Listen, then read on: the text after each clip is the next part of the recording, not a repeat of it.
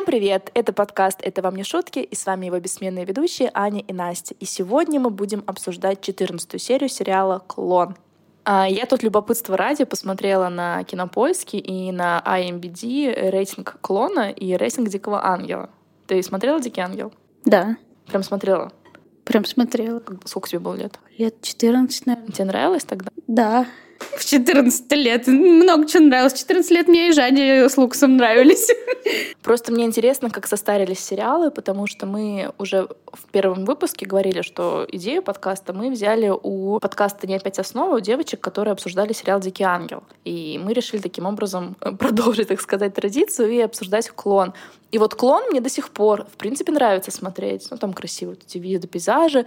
Ну, и линии персонажей намного более проработанные, что ли. Есть на кого посмотреть, есть над чем подумать, посмеяться и так далее. А вот «Дикий ангел», он мне казался... На самом деле, что я была маленькая, мне казался однобоким, потому что он очень затянутый. Что подавно уж сейчас, даже когда я слушала э, тот подкаст, девочки очень интересно разговаривают, тут претензий нет. Но сам сюжет сериала, он просто какой-то однобокий, плоский, и герои совсем не проработанные. Но тем не менее, рейтинг у «Дикого ангела» на кинопоиске 8 или 8,1, что-то такое. А у клона 7,4. То есть каким-то образом уклон был оценен в России ниже, чем «Дикий ангел». Но на IMBD, если мы посмотрим, уклона 8,1. Как ты думаешь, почему? Потому что в «Диком ангеле» думать не надо.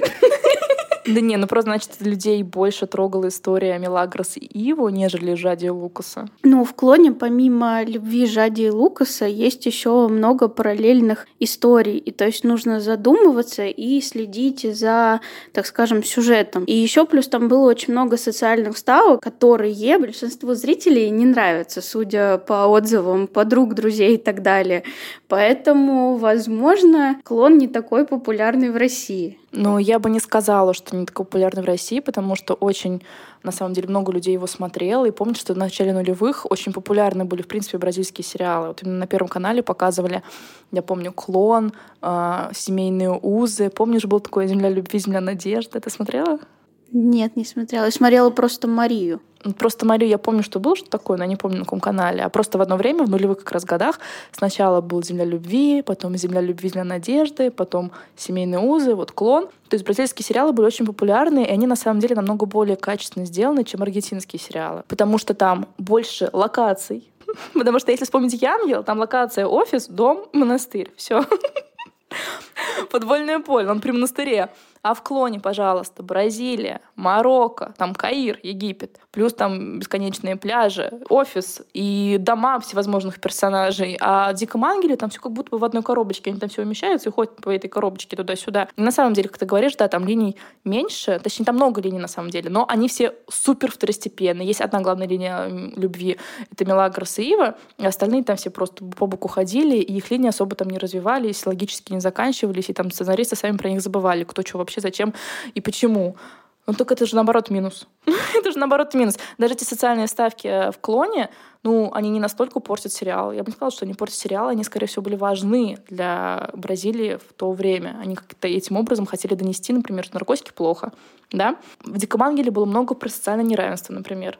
Там они, правда, тоже как-то развили его постольку поскольку. Непонятно, к чему вообще это они там снимали, потому что нормальных выводов они не сделали. Но, тем не менее, тоже про это было очень много. Там Мелагрос постоянно про него кричала. Поэтому для меня загадка, почему в России клон оценен ниже, чем «Дикий ангел». Хотя, как по мне, это, конечно, мое личное субъективное мнение, клон он намного более продуманный. И намного более интересный, когда ты смотришь его постарше. Да, даже когда мы уже выросли. То есть мы все понимаем, в основном, наверное, все понимают, то, что любовь Жади Лукс, да, она больная, она какая-то нездоровая, и отношения, в принципе, обречены с самого начала. И на самом деле, даже вот смотришь комментарии в Ютубе под сериями, тоже люди в основном все это и пишут. Все все понимают. И тем не менее, да, поскольку еще есть куча линий, ты когда не концентрируешься на этой линии Жади и и вообще все равно, что они там делают, просто они немного раздражают периодически, но это не мешает смотреть сериал, его приятно смотреть. Но вот «Дикий ангел», да, после 70-й серии ты уже смотришь его вымученно, даже, наверное, раньше. Да, потому что там как-то настолько все не проработано, и поэтому мне было удивительно то, что «Дикий ангел», он более популярен, что ли, и более высоко оценен. Но, как опять я говорю, э, зарубежными зрителями «Дикий ангел» оценен ниже, чем «Клон». Возможно, в России «Дикий ангел» обрел такую большую популярность из-за главной героини, потому что она часто приезжала сюда с концертами и там, с пресс-конференциями, там давала интервью, и ну, тем самым подогревая интерес зрителей к «Дикому ангелу» все это время. И поэтому, возможно, в России его больше посмотрела, потому что любят саму, в принципе, героиню сериала. Наталья Рейра даже да. скорее. Ну да, я про это не думала, на самом деле, может быть так, потому что она вот на своей личности протянула этот сериал. Потому что он, наверное, нигде так не популярен, ну, кроме, наверное, латинских стран и вот у Восточной Европы. Да, я помню то, что когда были маленькие, многие хотели быть похожи на нее. Не такая, как все, а пацанка. Ну все, тогда перейдем к линиям. А то мы с тобой много уже поговорили про сериал «Конкурент». Но он не конкурент, он не конкурент клон, я считаю. Но, правда, подкаст не опять основа конкурент нашему подкасту. Но мы все равно его посоветуем еще раз. Ну все, закончили обсуждение сериалов и переходим к нашим линиям. А первая линия у нас начинается с того, чем закончилась прошлая серия. Как вы помните, Жади решила не дожидаться Лукаса и убежала из машины. Куда еще возвращаться? Конечно же, в дом к своей сестре. И вот она с этим чемоданом опять ковыляет через Весерию пешком. А письмо дяди уже отправлено, мы это тоже помним. И я не понимаю, почему она не подумала наперед и не отправила это письмо хотя бы, когда она уже устроилась с Лукасом. А когда в этом сериале Жади думала наперед? Ну, на самом деле, иначе бы не было столько серий. Может быть, она запомнит этот урок на будущее. Может быть, он ей пригодится когда-нибудь. Мне интересно, насколько далеко находится клиника Альбери от дома Латифа и Мухаммеда, потому что у нее же нет денег ни на такси, ничего, она идет пешком. Она от дома Латифа и Мухаммеда шла пешком до пляжа. Ну, окей, допустим, там не так далеко. Но потом-то она на машине ехала от пляжа до клиники Альбери. И сейчас она идет пешком с этим чемоданом от этой клиники. Но, возможно, когда-нибудь потом мы составим географическую карту, если получится что-нибудь найти. А я бы хотела заметить то, что между тем, как Лука составил ее в машине и вернулся с Альбьери, прошло, ну, где-то, ну, там, пусть 10-15 минут. Как она успела так быстро ушкандыбать с этим чемоданом, что он ее не смог догнать? А, думаю, что он пытался ее догнать. Он ну. ее не пытался догнать. Он просто вышел с Альбьери, типа, о, Жадь, нет, что же делать? Руки развел и все. А Жади там, скорее всего, отошла за один угол. Стояла, ждала, когда же он ко мне подойдет. Не, она не ждала, она упорно шла и в это время вспоминала слова дяди Али про четыре ловушки жизни. Султан, море, удача и любовь. Мы до сих пор не понимаем, что значат эти ловушки жизни. И вот если вы понимаете, может быть, вы нам это расшифруете в комментариях. Потому что наша подписчица Евгения расшифровала, почему Жади обрадовалась, когда получила справку о девственности от врача-итальянца. Как мы не смогли додуматься, а Евгения смогла. То, что европеец, скорее всего, прекрасно понимает, где он работает, то, что девушку за отсутствие девственности могут забить камнями, поэтому он просто ее пожалел. Вот, это мы вам спустя 10 серий говорим, почему, почему было так.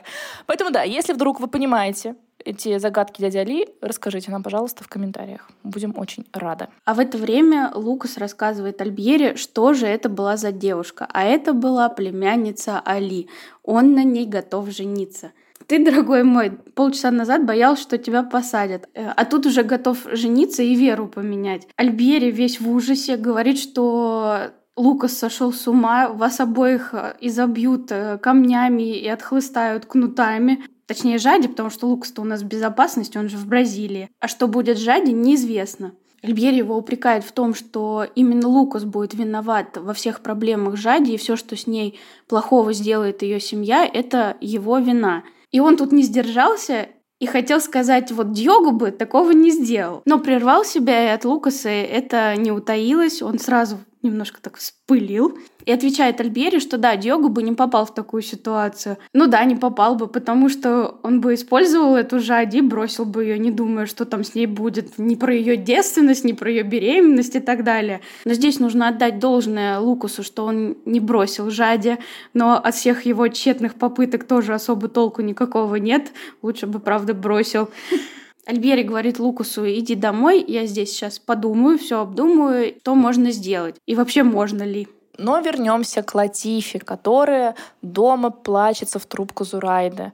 И тут заходит Жади, и Латифа просто расцветает, потому что, судя по всему, муж ее не бросит. И давайте послушаем, что у нас говорит Жади с порога.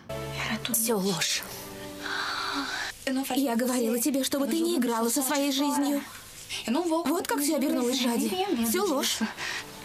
Теперь ты выйдешь замуж за Саида и будешь так же счастлива, как я счастлива с Мухаммедом. Это не тот Лукас, с которым я познакомилась в Марокко, Латифа. Он стал другим. Иностранцы такие. Меняют чувства быстрее одежды. Я была сумасшедшей. Сумасшедшей? Я очень боюсь иностранцев. Умерла бы, но не вышла бы замуж за иностранца. У женщин здесь ужасная жизнь. Ни уверенности в будущем, ни мужа, который защитит их. Все так неопределенно. Если бы ты слышала, какие слова он мне говорил. Он говорил, что способен на все ради меня. Это мы здесь что наблюдаем, что Жади прозрела, что это не тот Лукас, которого она полюбила, а которого она полюбила.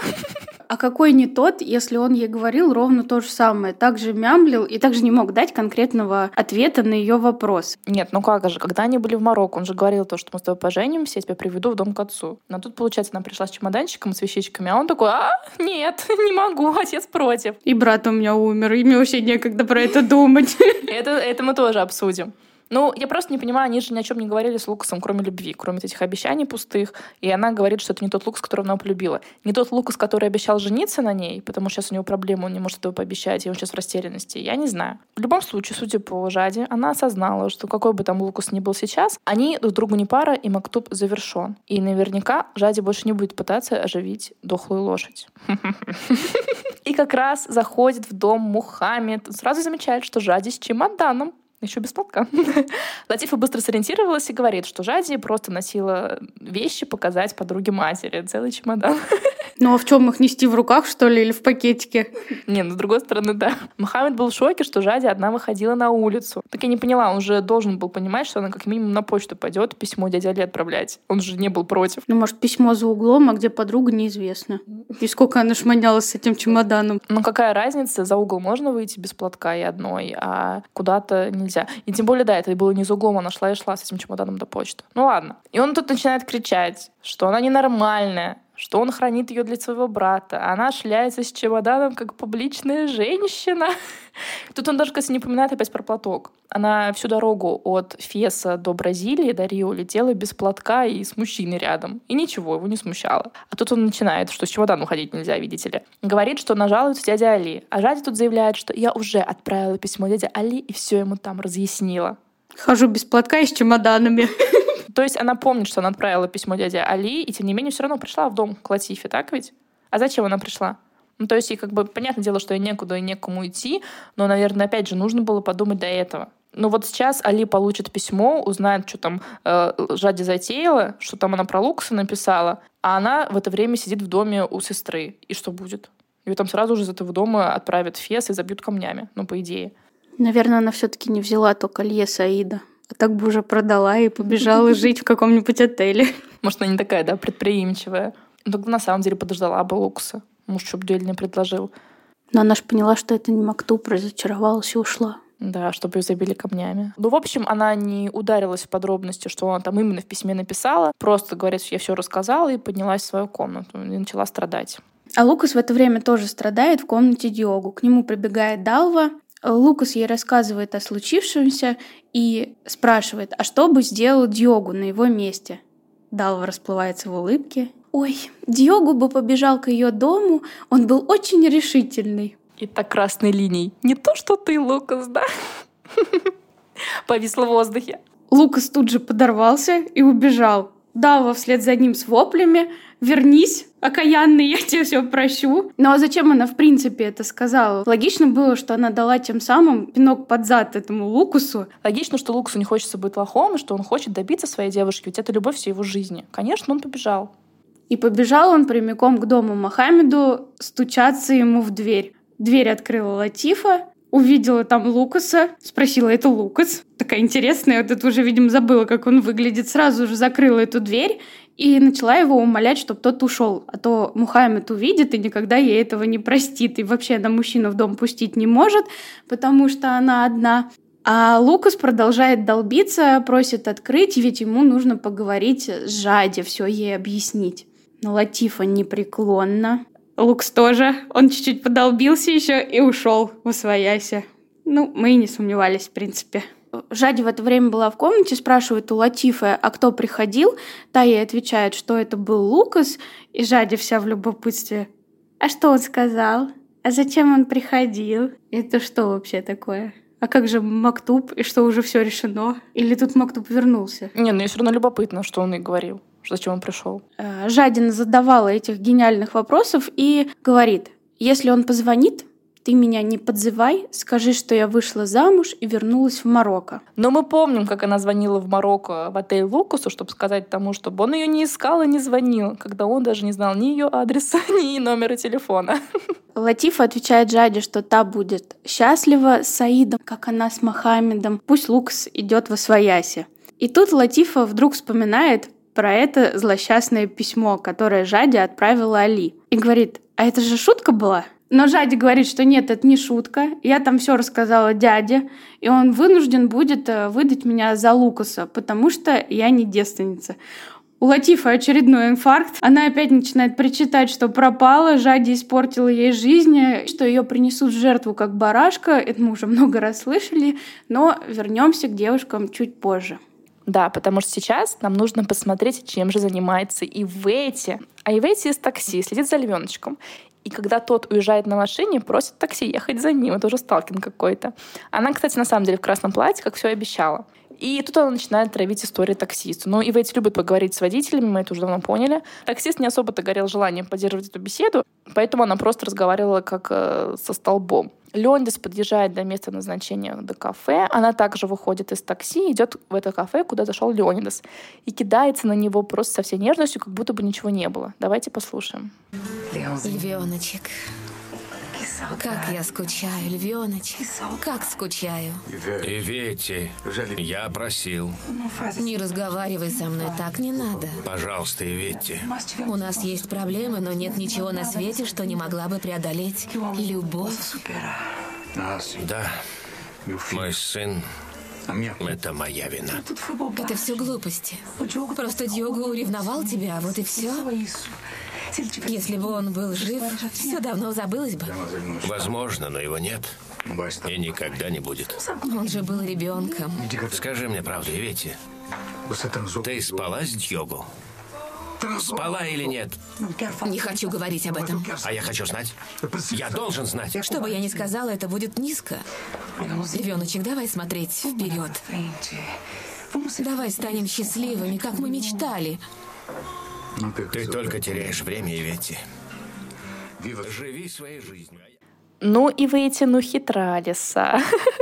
То есть думала, что просто придет в красном платье, покорит его, и он сразу забудет обо всем, что было между ними неприятного. Но, конечно же, Левоночек про это не забыл. Он на это не покупается и говорит, что хочет быть один. И когда он уже будет готов к отношениям, то его избранницей будет точно не Ивети. И на этих словах Ивети почему-то подумала, что у Левеночка новая женщина, и что он смертью сына просто прикрывает свои новые отношения. Я тут вообще такая думаю, что? Как вообще можно было такое сказать? Просто у Леонидаса сын умер когда? Неделю, две назад? И он использует его смерть, чтобы терроризировать какую-то Ивети, чтобы скрыть новую женщину. В каком больном мозгу это могло сформироваться? И она еще это словами выдала ему. Потом она начала на него кричать, орать, устраивать истерики. Я просто не понимаю, нам что хотели этой сценой показать. Что Ивети истеричная и крайне глупая женщина, без каких-либо зачатков эмпатии, ну, тогда хорошо справились. Она всеми силами борется за свою любовь. Да при чем тут это? Она начала на него вываливать просто какую-то чушь. Она с ничего подумала, что у него женщина. И это ее слова были, что он прикрывается смертью сына типа, это все чепуха и фигня, смерть сына. На самом деле ты женщину скрываешь. Ну как такое вообще можно было сказать? Какая-то любовь. Она, наверное, может быть, хотела от себя отвести его обвинение насчет того, что она спала с Диогу, я не знаю. Но это просто какая-то тоже очень некрасивая сцена. Она бросает ему счета и приказывает оплатить. Он согласился, забрал счета в охапку и сказал, что ему нужно в туалет. А сам вышел через черный выход от этой женщины. И ведь сказали, что он ушел. Она этому не поверила и пошла в мужской туалет, и никто не мог ее остановить. И она в каждую кабинку заглянула, и не, не все кабинки были свободные. И э, увидев, что его нет, осталась в растерянности. Как этот львеночек мог от нее уйти и сбежать? На самом деле, как выйти? Только приятных вещей ему сказала, с чего бы вдруг ему от нее уходить. Да, почему бы еще не послушать? А дома Леонид жалуется на Ивети Лобату. Говорит, что не знает, куда от нее деться, что она вообще ему надоела, как заноза в одном месте. А Лобату ему, ну, может, еще подумаешь, Леонидас, такая женщина пропадает. Ну, конечно, Львоночку, Леонидус, вообще не до этого. И тут он тоже хорош, заявляет, что может нужна новая женщина, чтобы она увидела наконец и отстала. Тоже гениальный ход. Леонидас еще с такой это ухмылкой говорил, он прям расплылся, как чеширский кот в этот да. момент. Да, он прям заулыбался. Ну, понятно все с ними, всем нужно к психологу. Леонидас отдал счета эти водителю и велел отнести секретарю, чтобы она их оплатила. И Лабату ему. «Ты все правильно делаешь, ты должен ей платить». Мол, из-за тебя она окунулась в богатый мир, и будь добр, поддерживай, пожалуйста, этот уровень жизни. Это вот так работает? То есть ты однажды повстречалась с богатым мужчиной, и он потом до смерти тебя будет содержать, чтобы твой уровень жизни не падал или что? А это только с богатыми работает, или можно еще и своих бедных бывших тоже терроризировать? Ну пусть хотя бы по 100 рублей переводят, мне не лишние Я не проверяла, не знаю. А может, нужно предъявить счета? Ну. Тут, в общем, Лобата опять начинает рекламировать Эвейти. Мол, она такая безрассудная, такая активная. Вот, Леночек, тебе такого только и не хватает. Леонидас как-то не оценил все это и пожелал, чтобы в эти пусто было. Но позже, когда он уже один сидел в своем кабинете, он начал предаваться воспоминаниями об Эвете. А когда ему танцевала восточный танец, когда они были в Марокко. Улыбался своим воспоминаниям, но тут же себя одернул, и посуровел. Пошел в комнату Диогу, где Далва разбирала вещи мальчика, чтобы раздать их бедным. Леонидас категорически запретил что-либо трогать и велел оставить все как было навсегда. Прогнал ее и начал грустить по сыну. А в это время Ивети в таксофоне рассказывает своей подруге Лауринде о случившемся в кафе с Леонидасом. И вдруг видит Лукаса, который тоже бредет по улице весь потерянный. Говорит, ну точно знак. Сам Дьогу его сюда подослал. Лукс на нее уставился. А она начала ему рассказывать про то, что ни в чем не виновата, и не из-за нее вовсе погиб Дьогу. Лукас стоит на нее, смотрит с широко открытыми глазами и ртом, ничего не понимает, и в какой-то момент отклоняется в сторону дороги, и его чуть было не сбивает машина. Но и в эти у нас флеш, тут же его ловит. Ну все, карма почищена.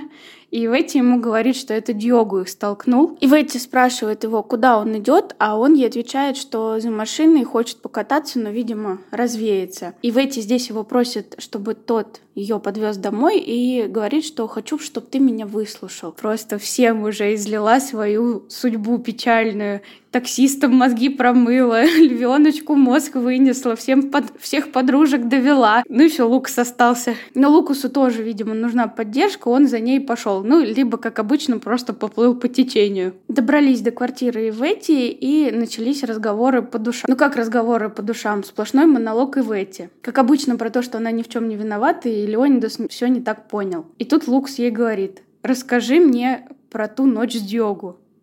Это что такое было? Он сказал там, что хочет узнать все, что пережил Диогу без него. Все? Ну, как бы Диогу переспался в эти. Может быть, Лукас тоже хочет попробовать, или что? Я просто тоже не поняла вот этот вот оборот речи. Просто немножко это извращение, интересоваться про половых партнеров своего родного брата. Ну и Ветти не заострила на этом внимание, и обняла Лукаса, начала его успокаивать, а тот начал выговариваться и плакать. И Лукас здесь рассказал все про Жади. Давайте послушаем, что говорит Иветти. Ты действительно любишь эту девушку, Лукас. Вы с ней помиритесь. Она не хочет слушать. Ты тоже ее не выслушал? Я просил подождать и Ветти, потому что отец... Я понимаю, но говорить об этом человеку, у которого в руках чемодан посреди улицы, и когда некуда идти. Когда ты сказал, что надо подождать, она перестала тебя слушать. Она не поняла, что ты потерял брата. Послушай, надо ее найти обязательно и поговорить с ней. Я хотел, но она не стала слушать. Ну, с одной стороны, в эти, да, здесь права, что Жади с чемоданом, а тут Лукус ей говорит о том, что он не может ее забрать. Но с другой стороны, Жади повела себя просто ужасно, не выслушала человека, не высказала ни слова э, сочувствия, не спросила ничего о том, что сейчас происходит с Лукасом. Ее волновала только ее собственная жизнь. Ну да, и вот это отбеливание и в эти жади, что, мол, она услышала, что ты не возьмешь ее, и она даже не поняла, что ты потерял брата, потому что даже тебя не слушала, это как-то очень странно, потому что, мне кажется, такое не услышать нельзя. А Жади, как мы помним, только поинтересовалась, а ты меня больше не любишь? И все. Но здесь можно провести параллель с самой же Ивети, которая в разговоре с Львеночком услышала только про какую-то женщину, а не про то, что Леонидас страдает и переживает из-за смерти сына. Ну, у кого что болит, наверное. Вот она все переживала, что он идет другую женщину, услышала слово «женщина», которое вообще там не фигурировало, просто было слово «женщина», и на это стригерилась. То же самое Жади, наверное. То есть, получается, эти женщины настолько поглощены любовью, точнее, своей любовью к человеку, которого они даже не знают, которых особо, похоже, не интересует, потому что они просто носятся как списанной торбой с любовью и возвели ее в абсолют.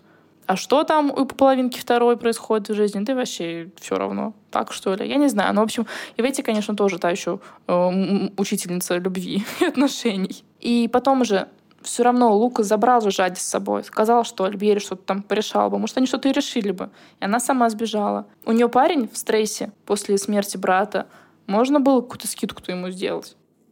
Но вернемся ненадолго в Марокко, где нервные Назира и Саид идут по Медине. Саид останавливается у какого-то ковра и хочет купить его невесте. Назира злится и говорит, что ты и так весь в долгах, и невеста твоя тебя разорит. А что у нас происходит у Зурайда и Али? Али зовет Зурайда, а она, бедняжка, стоит, страдает и не понимает, как жить эту жизнь, и что дальше будет Жади, и с и что вообще с ней произойдет. Она же их сводила там с Луксом. Али замечает, что Зурайда сама не своя, но она говорит, что просто переживает из-за Латифа. И Али сообщает, что сейчас едет к бедуинам, пристраивает женщин с гарема Саида. Кстати, без Саида, то есть Али будет сам решать проблемы своего будущего зятя. И тут Зурайда кое-что неподозрительное спрашивает. Послушаем, что. Сидали, а может ли иностранец перейти в нашу веру? Конечно, может. Бог смотрит на каждого. А если он перейдет, он может жить, как мы, жениться, иметь детей? Естественно.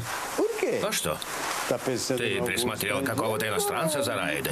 Да что вы, Сидали. Я просто так спросила. Зурайда быстренько убежала, а дядя Али тут задумался и, может быть, начал что-то подозревать.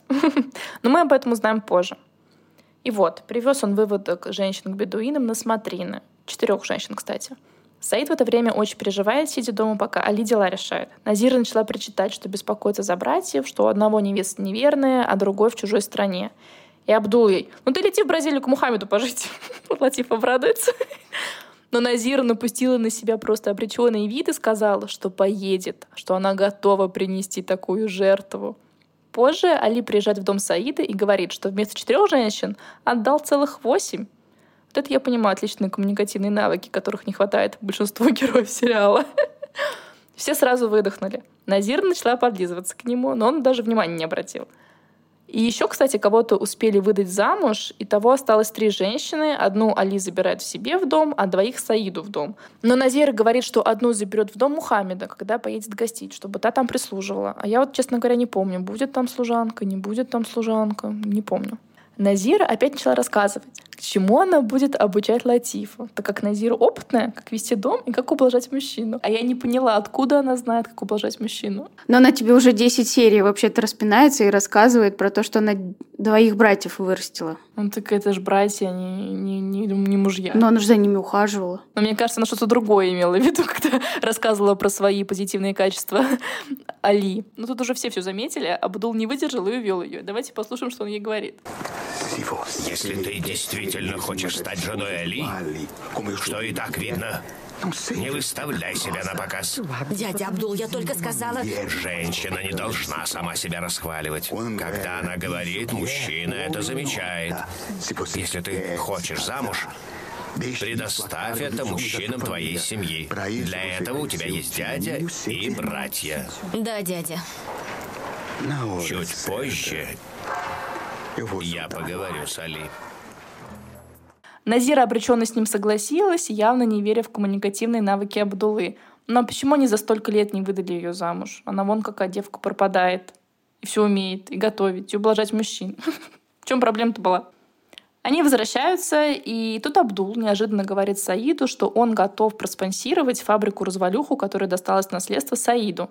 Но при условии, что Саид останется жить в Марокко и развивать бизнес тут. Саид с радостью соглашается. Али тоже обрадовался и тут же намеревается послать за Жади и, наконец, сыграть свадьбу. А в доме у Али Зурайда разговаривает с Латифой по телефону, и та просит проследить, чтобы письмо не попало в руки Али, и чтобы Зурайда его уничтожила. Тут к Зурайде подходит Али, говорит, я все порешал Жади, и отнимает трубку, чтобы поговорить с Латифой, и вываливает на нее вести, что все, Жади мы забираем, свадьба будет здесь, и Жади будет здесь жить вместе с мужем. Никакой больше Бразилии. Латифа кладет трубку, сообщает радостные вести Жади. Жади с обреченным видом говорит, что ну, Мактуб, ну все, все, приняла свою судьбу. И тут к ним стучатся в дверь. Латифа просит открыть Жади, да как Латифа без платка. Но Жади как бы тоже без платка. Она открывает, а там и Ветти. Представляется подруга Лукаса, и Жади, конечно же, ее пускает и представляет Латифе. Латифа тут очень смешно смотрит на Ивете. Уводит Жади на кухню и говорит, что не хочет, чтобы Мухаммед увидел такую роскошную блондинку с такими привлекательными формами, потому что он любит смотреть на блондинок, пусть она вообще уходит из их дома. А откуда она знает, на кого любит смотреть Мухаммед? Ну, видимо, те женщины, которые переходили дорогу, когда они ехали в такси. Были блондинками? Я не помню. Ну, просто они всего лишь один день женаты, она уже знает его предпочтения касательно других женщин. Жади увела Ветти в свою комнату, и тут Ветти начала рассказывать ей про переживания Лукаса. А Жади с блаженной улыбкой внимать. Давайте послушаем, что говорит Ветти. Когда человек любит, он часто ошибается. Лукас совершил ошибку. Сильная любовь иногда заставляет людей ошибаться. Он смотрел на меня, и я видела, что он не знает, что со мной делать. А он и правда не знал. И что такого?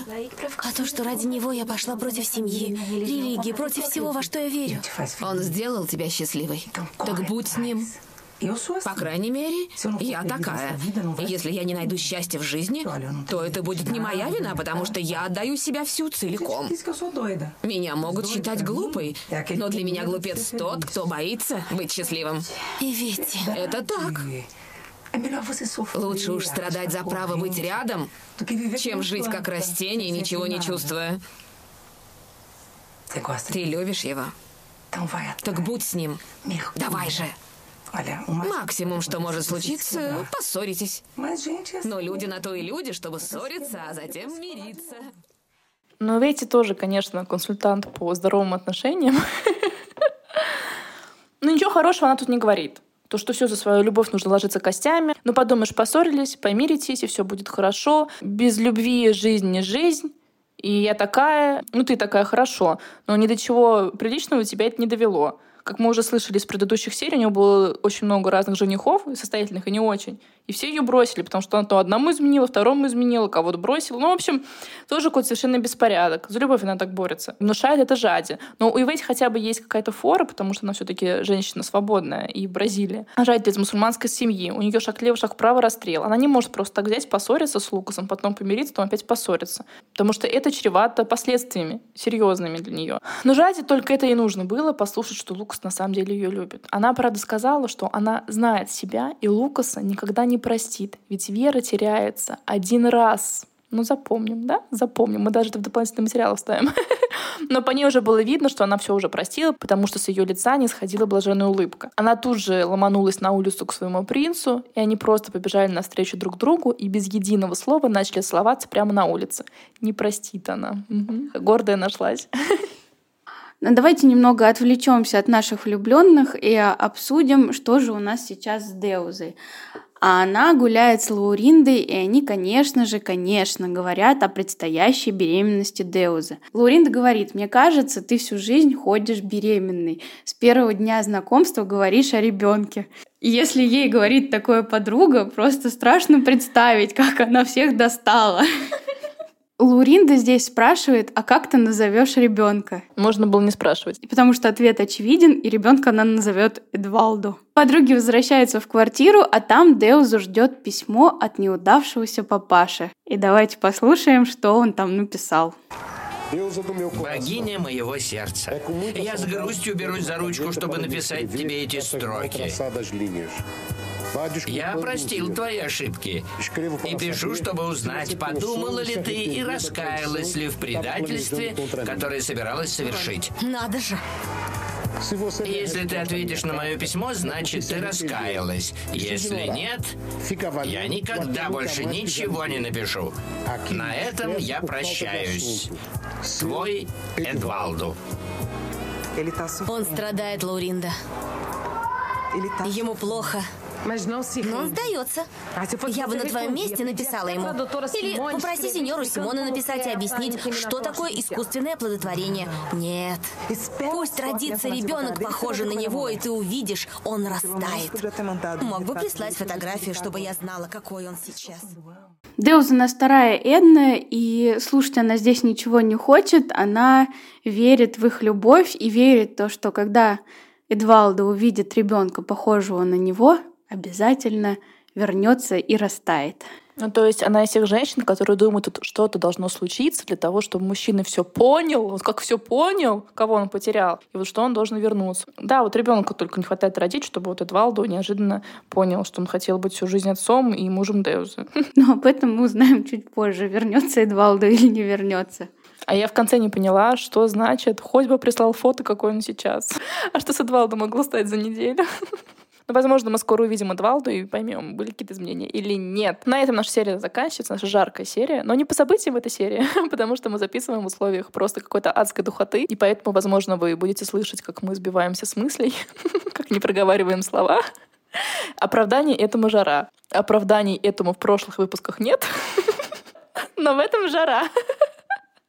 Но что у нас будет в следующей серии, Аня? А в следующей серии мы увидим свадьбу мечты Эдны, узнаем, дойдет ли письмо Жади до адресата и окажемся в неожиданном любовном треугольнике. Не переключайтесь и подписывайтесь на наш канал. Это вам не шутки в Телеграме. Мы опять забываем про это сказать. Да. Пишите нам там комментарии, отзывы. Возможно, вы что-то хотите узнать, чего мы не затрагиваем. Будем очень рады вашему фидбэку. До новых встреч!